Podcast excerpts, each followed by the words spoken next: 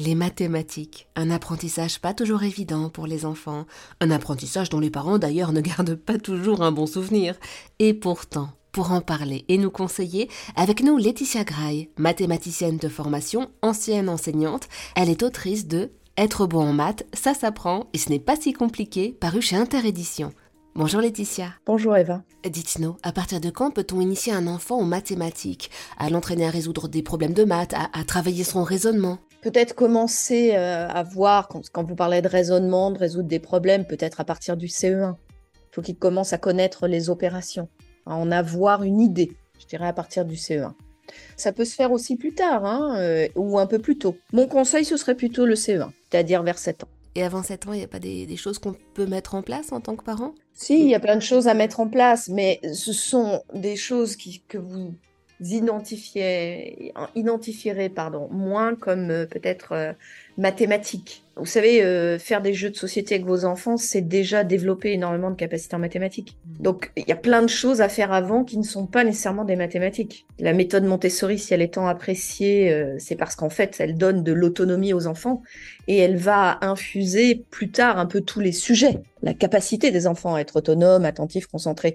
On n'est pas en train de d'expliquer aux enfants comment se concentrer, on est en train de leur donner des tâches comme euh, coudre des boutons ou jardiner qui leur permettent de l'autonomie. Vous voyez ce que je veux dire? Mmh. Avant le CE1, on n'est pas obligé de faire des mathématiques en soi. On peut faire des tas d'activités où à un moment le cerveau va câbler sur les mathématiques. Et comment puis-je, Laetitia Graille, en tant que parent, faciliter l'apprentissage des mathématiques de mon enfant? Alors, vous pouvez effectivement mettre un certain nombre de routines en place. Je pense qu'on pourra en reparler après, mais essayez déjà 10 minutes par jour ou quelque chose comme ça, en dehors de l'école, de leur faire faire deux types d'exercices. Vous pouvez avoir un type d'exercice qu'on appelle les drills côté anglo-saxon.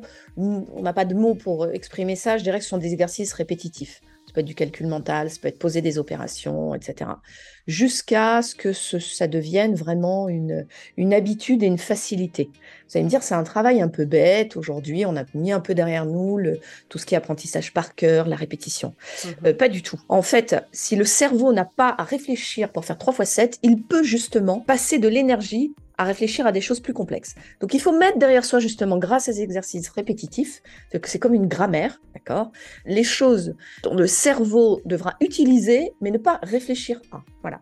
Ensuite, vous pouvez faire en parallèle le contraire des exercices répétitifs en mathématiques, c'est-à-dire les problèmes ouverts. Les enfants d'ailleurs ont besoin de verbaliser les mathématiques.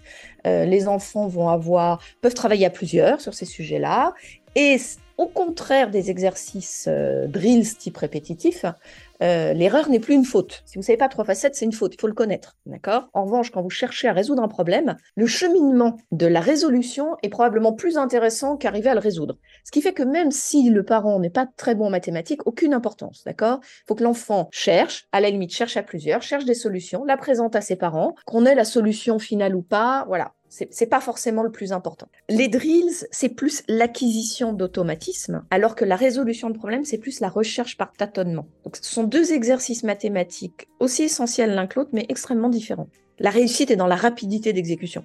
On ne doit pas réfléchir à 3 x 7 encore une fois. En revanche, le processus de résolution peut être considéré comme plus important que la résolution elle-même dans la résolution de problèmes. Ça se prête d'ailleurs au travail à plusieurs et la verbalisation doit être encouragée. Alors quand on révise, euh, quand on, est en train, en revanche, de faire des exercices répétitifs sur poser des multiplications, on est seul, on est sur sa feuille on est silencieux. Vous voyez le deux types euh, peut-être de style d'apprentissage dans les mathématiques qu'on peut développer sans que ce soit euh, très compliqué pour les parents à proposer. Et dans votre livre, Être bon en maths, ça s'apprend et ce n'est pas si compliqué, paru chez Interédition, vous conseillez des routines faciles à installer? Oui, ce que je faisais avec mes enfants, c'est on avait des, petites grilles en début de semaine où chacun avait son nom et plusieurs tâches.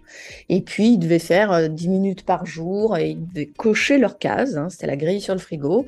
Euh, ils avaient, par exemple, euh, joué de s'entraîner à la guitare 10 minutes, faire des exercices de mathématiques 10 minutes. il y avait également nettoyer la litière du chat 10 minutes. Hein, c'est aussi l'apprentissage de l'autonomie. Et vous avez un certain nombre de choses comme ça. Les enfants jeunes aiment bien aussi choisir. Vous leur mettez par exemple cinq tâches sur le lundi et ils en choisissent quatre. Voilà. Et euh, sur toute la semaine, ils doivent avoir fait un peu, un, peu de tout. Euh, c'est assez intéressant. C'est comme lorsque vous donnez des exercices à des élèves, euh, il y en a cinq, vous leur dites d'en choisir quatre, et ils choisissent leurs quatre exercices. Ils aiment bien. Voilà. Laissez aussi un peu de choix, un peu de latitude, de l'autonomie. Alors, outre les grilles, effectivement, que je propose aussi dans mon livre, je donne des exemples hein, concrètement qu'est-ce qu'on met dans une grille, etc. Euh, vous pouvez aussi donner des habitudes euh, de, week-end ou de vacances à euh, regrouper deux enfants ou trois et à chercher sur des problèmes ouverts. Il y a d'excellents ouvrages hein, pour ça, sur des problèmes qui, peuvent être. Moi, je me rappelle d'un problème où vous avez cherché pendant hyper longtemps. Encore une fois, c'est le cheminement hein, qui est important dans la résolution de problèmes. Plus problème ouvert, c'est des énigmes. on avait les dimensions de Notre-Dame. Mmh.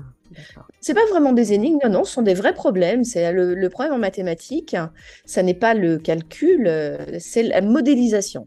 Je vous donne un exemple. Je me rappelle de ce problème, parce qu'il m'avait fait beaucoup rire. Donc, c'est un, euh, on, veut transformer, donc ça a été racheté par une société, Notre-Dame, dont on donne les dimensions de la nef en hauteur, en largeur, etc., va être transformée euh, en garage ah, des automobiles. et donc on donne les dimensions et on dit aux enfants, voilà, combien de voitures on peut faire rentrer, etc.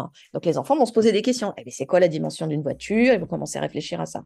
Ce sont des problèmes qui peuvent être compliqués, mais la réflexion autour de ça, savoir combien on va en faire entrer, dans quel sens, quelles opérations on utilise, encore une fois, euh, vont créer ce qu'on appelle des, des, autoroutes neuronales qui vont tracer des routes pour d'autres futurs exercices. C'est-à-dire que c'est pas savoir combien on va en mettre, parce que ce problème n'existe pas, et on s'en fiche un peu de savoir combien on va mettre de voitures dans ce euh, Notre-Dame transformé en parking. Vous voyez ce que je veux dire? Mmh L'important, c'est la modélisation on a un problème et on va réfléchir à comment on modélise. Et que répondez-vous à celles et ceux qui se disent hermétiques aux maths car trop abstraits? Alors, euh, l'abstraction euh, va évidemment de pair avec les mathématiques. Pour démarrer, il y a des méthodes. En France, on est très très sur l'abstraction. C'est vrai, dans les mathématiques tout de suite, même si ça a quand même pas mal changé euh, dans l'apprentissage à l'école.